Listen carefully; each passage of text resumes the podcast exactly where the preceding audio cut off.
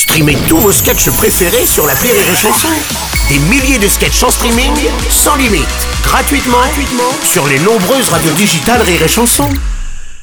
Bruno Robles, 6h10 sur Rire et Chanson.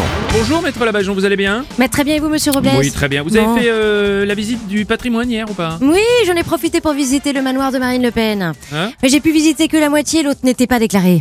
Rire et Chanson, le top de l'actu.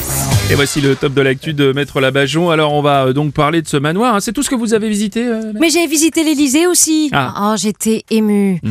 J'ai même vu la garde-robe de monsieur Macron, et avec toutes ses petites tenues, Oui. euh, celles de footballeur, de sous-marinier, de pilote de l'air. Et là, pour Noël, il paraît qu'il a commandé celle de Pocahontas. Ça va être mignon.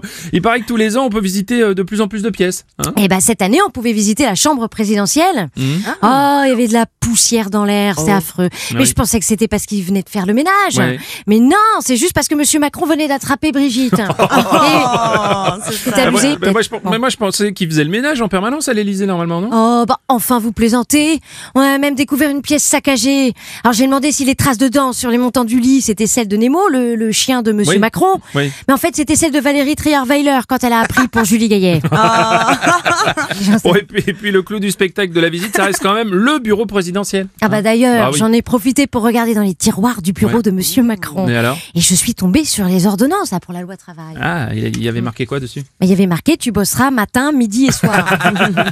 Ça. ah et puis j'ai vu aussi les photos souvenirs quand il est allé rendre visite là au sinistré de l'ouragan Irma. Ah oui Alors il paraît que pendant l'ouragan, plus de 100 prisonniers dangereux se sont évadés dans les îles Vierges britanniques. Ah, C'est vrai ça? Eh ben oui, maintenant on dira juste les îles britanniques. C'est ça. Ah puis c'est pas tout, c'est pas tout. Attendez, j'ai aussi vu les plans des infrastructures pour les JO là de Paris 2024 Oui.